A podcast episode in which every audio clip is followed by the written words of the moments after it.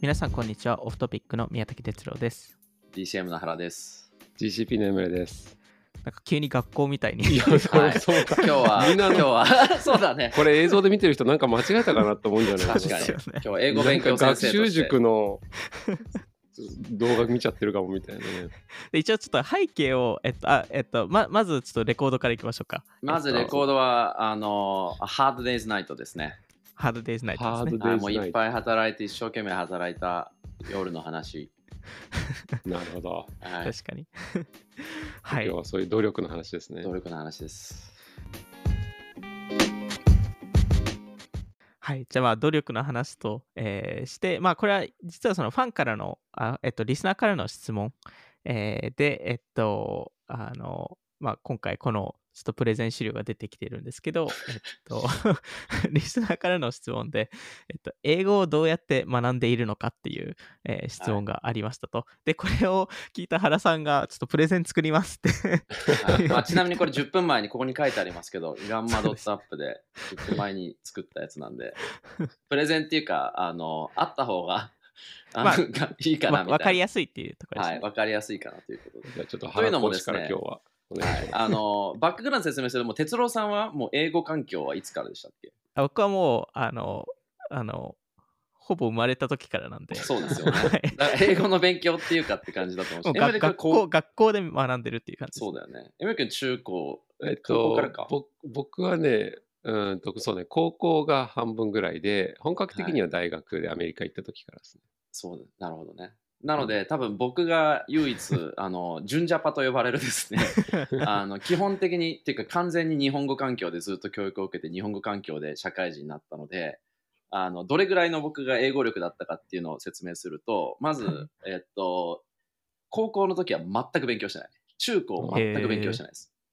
一番嫌いだった。で、大学に入る時の大学受験っていうのは英語もあるんだけど、点数は一番悪いですね。他の数学とか物理科学、えーなんか政治経済とかそういうのに比べてもうダントツ悪い。でもう あのね勉強してないそこでも無視して 英語の分は数学で取り返すんだということで、えーそこでも何もしてないです。でそれが今でははい、US 状態ベースの VC ファームに。そうなんです。で、社会人になって、えっと、僕が最初に入った会社のコンサルティング会社では、えっと、英語テストがあって入る入ってたんですけど、昔。うんえーで、20人いた新卒の中で、僕は下から数えて3番目か4番目の英語力が。はい、っていう、で、しかもその20人も別になんか大学がアメリカとかじゃなくて、20人、確か全員大学日本みたいな感じなので、全く喋れなかったっていうのが、うん僕の英語力なので、そこから、あの、多分近い人多いと思うんですよね、日本。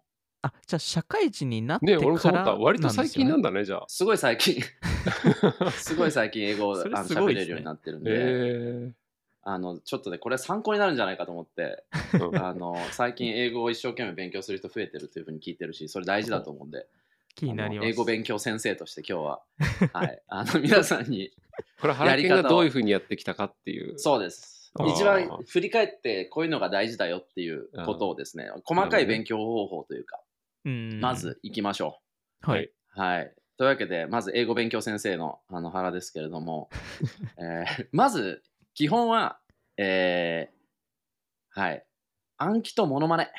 もうこれかなと思います。もうね、暗記なの暗記は聞で、きますけど、モノマネってあんま聞かないですよね。暗記は、まあ、えっと、単語を覚えるっていうか、あの、パラグラフ丸ごと覚える。えー、あなるほど。フレーズで覚えちゃうってこと？フレーズで覚える。そうなんですよ。だから単語も、ちょっと僕、例えば昔は、もう CON とかで始まって、コンとかで始まったら全部同じに見えてたんですよね。真面目に。も もう違いがわからない。もうコンで始まった瞬間に、え、なんこれさっきも出たじゃんみたいになるし、わからないんで、まず単語力は多分必須なんだけど、うん僕人生で単語帳まだ使ったことなくて、へーないんですよ、本当に。で、えっと、昔は、その、まあ僕はビジネス英語を勉強しようとしてたんで、ウォール・ストリート・ジャーナルとか、うん。記事、印刷しては丸暗記してた。うで、ん。そうすることで単語も覚えるんだけど、フレーズ、言い回しを覚えるから、なんかそういう、その、暗記するなら自分が読むものだとか、話したいような領域のものをとにかく丸暗記すると結構早いなって気がする。これはうん。テキストベース、それとも音声ベースですか？テキストベースでしたね。うん。テキストベースですね。あの、動画見ても、音声聞いても、当時何もわからなかったんで、あの、全くわかんなかったんですよ。なので、えっと、とりあえず全部暗記しました。うんで、えーなので、まあ、ウォール・ストリート、そういう金融系、経済系のやつ。で、エコノミストとか難しすぎるから、最初うん言い回しが難しすぎるから、なんかちょっっとカジュアルで日常っぽいやつ。だ今だったらおそらく TechCrunch とか読みやすいじゃないですか。ああ、うん確かがおすすめな気はする？あの、えーテック系の人なら。に。うん。とちなみに1日どのぐらいとかってなんかあるの？これはね、後で出ますけど、あのこれはね、やりましたよ。やった。多分。で、時間なんものですね。そうです。で、モノマネは、えっと、やっぱり発音も、まあ、結構モノマネに近い要素がすごくあると思うんで、これはもうひたすらやるんだけど、そのモノマネの練習のコツとしては自分の声を聞くこと。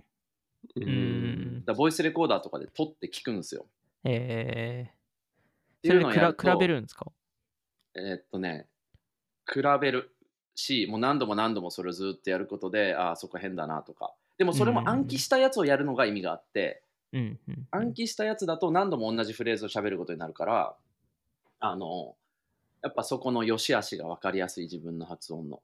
えー、でも暗暗記した場合ってそのテキストベースの暗記なのでその音声でわわかわわかるんですか？そのあ発音そういうのもやった。例えばなんかのニュースの1分とかの動画で、ニュースとかってよくウェブサイト行ったら何喋ってるか出るじゃない？うん。ああいうのを見たりとか。僕今だったら多分ね、ポッドキャスト使うだろうなって思う。今結構か書き起こしとかもありますから、ね、あるし、多分その、何、ウォール・ストリート・ジャーナルも、まあ、書き英語だと思うんで、それよりも少し喋りの英語に近いし、確かに。で、簡単な言葉も多いし、うんうん。っていうので、多分僕は今だったらポッドキャストを使うなと思います。で、うん。あと暗記でとか言い回しの記憶でやっぱ役立つのはプレゼンとかの暗記だったりとか、まあ、英語の、あ、ごめんなさい、営業の暗記？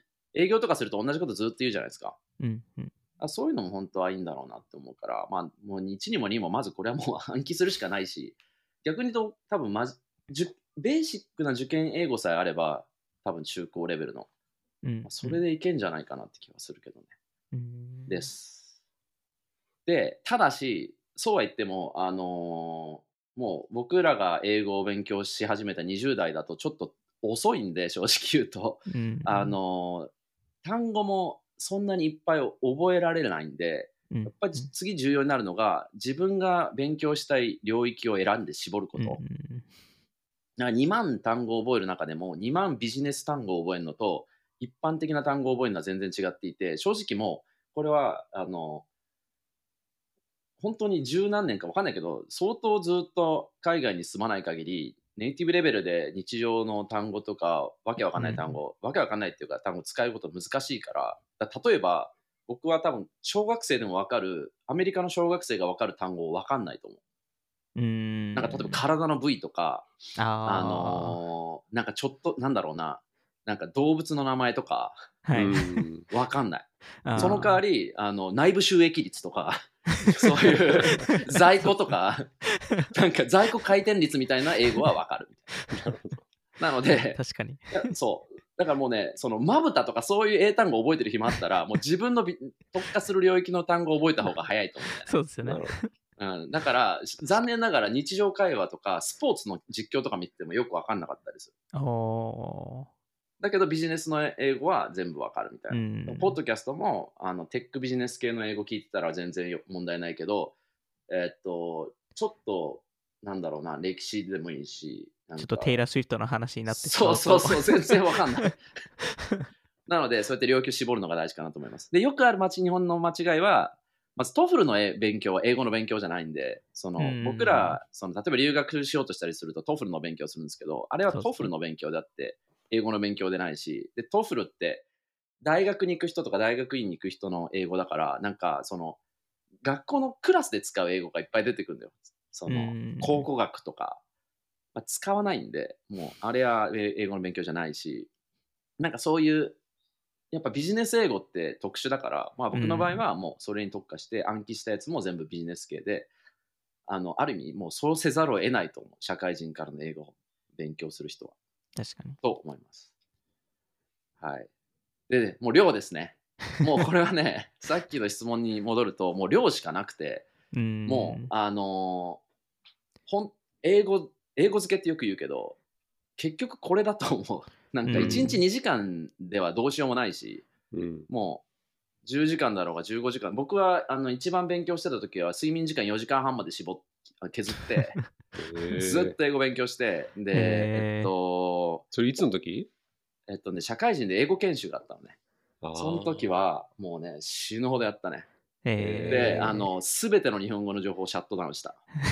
そうなんです全部英語のインプットに変えたメールも読まない。メールも読まないし、えっと、インターネットなんて日本語のものは絶対触れない。うんもうじゃあ夢を英語で見るぐらいのレベルですね。で、あの、例えばなので、携帯の設定とかも iPhone の設定も日本語はもうダメです。絶対、もうこれで、あ、この人、もう YouTube とかもそうだね。YouTube とかもマジで本気で英語勉強するんだったら別アカ作って日本語のコンテンツが上がらないようにした方がいい。うん。で、なぜならば、あの、練習量ってたまんないと思うんですよね。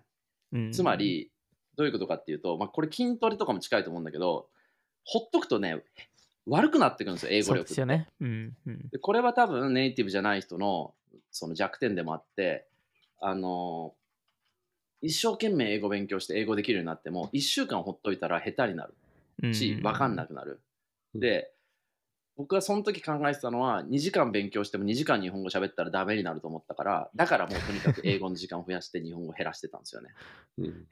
で多分それ今でもそうで、あの金曜日、僕は仕事で英語使って土日は英語使わないんですけど、あの金曜日は英語力が一番高くて、月曜日になるとちょっと発音悪くなるみたいな あるんですよ、週どうしても。週で、週でそこが だから分かるんですね。ずっとそうだと思うんで、あのこれはね、とにかく量をやり続けて、で自分が英語喋ってない時英語じゃなくて日本語喋ってたりとか日本語で考えたりとか日本語でものを書いてる時は自分の英語力は落ち続けてる坂を転げるように落ちるんで、あのっていうあの意識は持った方がいいと思うんですよね。うん。うん。だから1日2時間毎日って、まあ、いいいスタートだけど実は残りの22時間で英語力が落ちてるんだぞっていうのは 思っといた方がいいなっていうのはずっと思います。このこの練習量っていうのはその基本的にインプットみたいなものだけでいいのかそれともなんか人と喋るとかなんかそういうのをなんか増やした方がいいのかっていうと、うんなんかそそこはなんかあるんですか？えっとまあ、読むのよ読むのは自分の努力だけで増やせるじゃないですか。で喋るのってやっぱり相手が必要だから難しいなと思って、でうん僕は何してたかっていうと、えっとでも喋る練習もずっとしたいじゃないですか。うんだから、あの外を歩いてるとき、例えば家え家から駅まで10分とかあるとするでしょ。電話してるふりして英語の練習するんですよ。あ ああ誰とも話してないけど。誰とも話してないけど、こうやって耳につけて暗記してたやつをずっと喋るのよ。あそれそれも録音してるんですか？ちなみに。それはまあ、どっちでもとにかく、とにかく英語を喋る機会を増やすためには、そのいやっぱ相手が見つかんないんだよねっていうわけはよくないんで、うん相手がいないなら別に自分で喋ればいいじゃんみたいな。独り言で耳から喋り続ける独り言でもいい。で、独り言話すと恥ずかしいから、えあの耳に電話つけてれば誰も気にしないでしょ。むむしろちょっとかっこよく見えるよねそう なんかねできるビジネスパーソン的な感じでそうなんですよ。だからこれはね、おすすめです。電話してるふりして英語をひたすら話し続ける。面白い、ちゃんと間を空けたりするんですか？しあのね、いや、もうひたすらや喋ってたから。ひたすまあでもらあ歩歩い歩いてると気づかないじゃないですかそうそうそう。さすがにそう。そんなずっと聞いてる人いないと思うんで。近くでねずっと聞いてる人いたらこいつ同じフレーズずっと言ってる。け でもね、これね、英語喋る相手いないがね、一番難しいんだよね。そうですよね、どまあね。うん、でしかも喋る内容によっては多分ついていけないとか、なんか意味関係ない会話になったりするから、実はこの独り言っていうのはね、僕はいいんじゃないかなって、うん。いまだに思ってます、確かに。なる確かにはい。で、あの次はもう気合と根性ですね。もうこれが一番大事で、モチベーションですよねモチベーション。でね、よくあるのがね、この英語話せるようになりたいんだよねっていうのはね、多分ならない。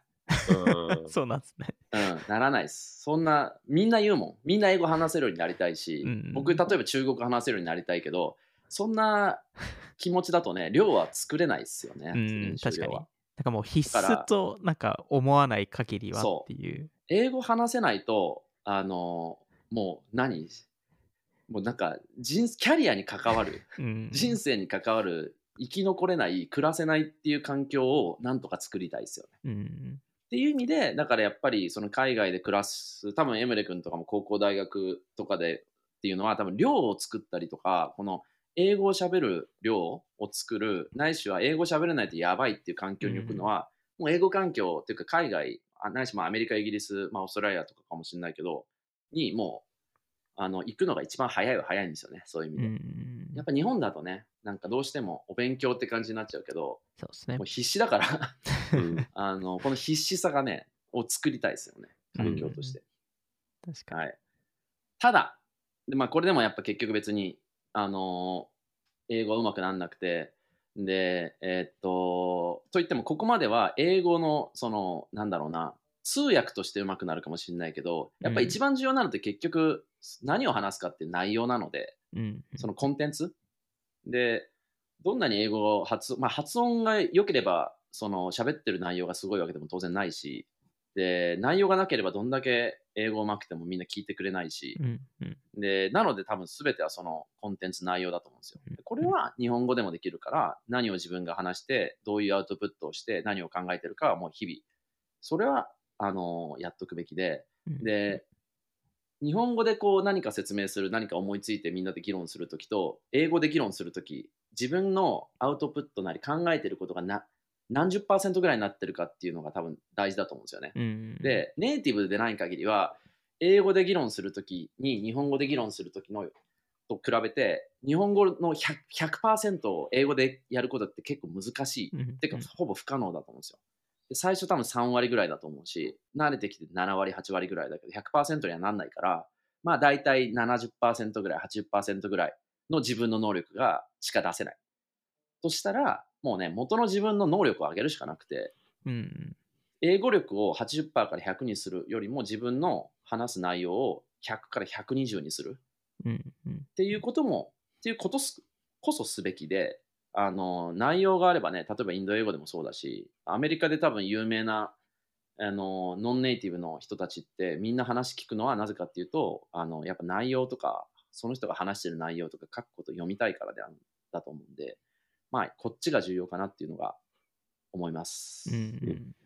というのが僕の英語勉強先生の、はい、英語勉強方法の原則です。すごいですね。気持ちの入ったプレゼンでしたね。これね、ちょっとね、なんとかやっぱね、日本の、あのー人もっと英語を話せるようになるはずなんで、そうですね。うんで、なんか間違った勉強方法っていうのも多分多いと思うし、うん、うんで僕特にすごくできないススタートだったんで、で、単語帳読んだことないし、英語の教科書も特にないと思うんで、コストかかんないやり方だから、まあ、あの海外に行くのはもちろんコストかかるし、それが一番早いんだけどね、うん。っていうふうに思います。なるほど。じゃあ、ここで一回。これあれですか、ハラケンのスタートアップ英語塾が生まれた瞬間じゃないですか、これは。おあ、ビジネスにしよっかな、じゃあ。授業、授業料は。ひたすら厳しい学校で、スパルタ、気合と根性だって書いて気合ある。と根性だって言って朝早く起きて、ひたすらみんなに暗記させて、日本語ピーキング禁止でねスピーキングレッスンで僕とエムレさんが登場するっていう。あそうだね。で、僕はめっちゃ早い英語で喋り、喋りあーっていうのが、あのーはい、社会人からの英語にの勉強の人に向けたやついですね。やいやーありがとうございました。ーありがとうございます。これ、エムレさんも、エムエムレさんはスタートとしてはえっ、とね、ぼ僕はハラケンと多分哲郎さんの間みたいな感じで、うんあの僕ハーフで生まれがトルコでトルコに子供の頃10年ぐらい住んでたっていうと、あ、それで英語できるんですねって言われるんだけど、うん。いや、本来全く関係なくて、そねトルコトはトルコ語なんで、そう。トルコ語で、えトルコ語はむしろルーツ的には日本語の方が近いみたいなのがあるので、うんあの本格的に、えっと、勉強したのが、えっと、スイスの高校に行った時に、そこがあの日本人学校だったんだけど、授業の一部が英語だったので、うんえっと、英語を多分、まあ、日本の学校行ってるよりも全然やったと思うし、あとは大学ですね、本当は。あうんの大学1年生から入ったんだけど、アメリカの。入った時は、そこまですごい英語できたわけではなかったと思う。なんとか日常会話できるぐらいだったと思うけど、うんえっと、1年目で、あの、寮に住んで、しかも、あの、うんオハイオ州っていうすごい田舎に行ったんで、もう周り、日本人いないし、そうですね。なんだったらパスポート持ってる人もあんまりいないみたいな環境で、うん。でもそれでもリアルアメリカンの環境で寮に住んで、さっきのハラケンの話じゃないけど、本当に24時間、うん。えー7日間、えーっとずっと英語漬けで、その1年間が一番伸びたとう思う。んでその1年間を超えると、もう割とあの定着したという感じがうんあって、そうだよあとはこう、継ぎ足し継ぎ足しでうん良くしてったっていう感じですかね。でもう一回 MBA に行った時に、なんかその、アメリカ人のガチのディベートみたいなところにうん。入っていくっていうのは、それはそれで新しいチャレンジだったんですけど、うんあの、その時にまた伸びたっていう感じが、うん。えっと、しますね。なんでまあ、できるならだけど、やっぱその環境に身を置くっていうのが、うんあの、一番早いとはねやっぱ思う。うん。なんか、うやっぱどこまで行っても英語ってツールなんで、なんか、勉強するというよりかは、それを使ってコミュニケーションするというシーンをいかに多く作っていけるかっていうことかなっていう。そうですね。うんちなみ、に、大学に行った時って、まあ、いわゆる英語しかない環境の中で、日本語力はどうなったんですか？日本語力は、でも日本語本当にマジで話してなかったですね、最初1そうっすよね年とか。うんうん。なんか落ちたと思うけですよね。ど、あ、だから僕の今日本語力も、多分日本にずっと住んでた人と比べると、ちょっと低いと思うんですよね。なんかその、うん。難しい言い回しみたいなのっうて、ん。多分そこまで得意じゃないんだけど、うん、とか漢字とか、あの、うちのメンバーとか結構たまに社内で難しい単語を使ったりとかして、うん。あのわかんないですよね。ググったりしてるんですけど、僕。ん。そういう時たまにある。まあでもも、とは言いつつ、はい、あの、ほぼネイティブで話せると思う。いや、でも僕も、あの、まあ、高校、大学アメリカだったので、その間は全然日本語使ってないので、あの、うん。日本語力落ちましたし、むしろうん戻ってきた、日本に戻ってきてデジタルガレージっていう会社で新卒で入った時に、1年、1、2年目はすご日本語力がめちゃくちゃ伸びたんですけど、英語力が下がったんですよ。うん。あ 特に1年目はけあんまり使わなかったので、なんで、結構下がって、自分でめちゃくちゃ落ち込みましたね、これは。あ。うん。あ一応ネイティブではあるんですけど、あの、うんそれでも単語が出ないってなったんで、ーうんうん。やっぱ使わないとそうだよね。そうなんだよね。まあでも、新しい言語を覚えるときはもうそれにつ疲れば、なんか、ちょっとだけやるとすぐ落ちるけど、うんしばらくやり続けると、その、うん落ちるスピードは少し収まりますよね。そうですね。それは確かに。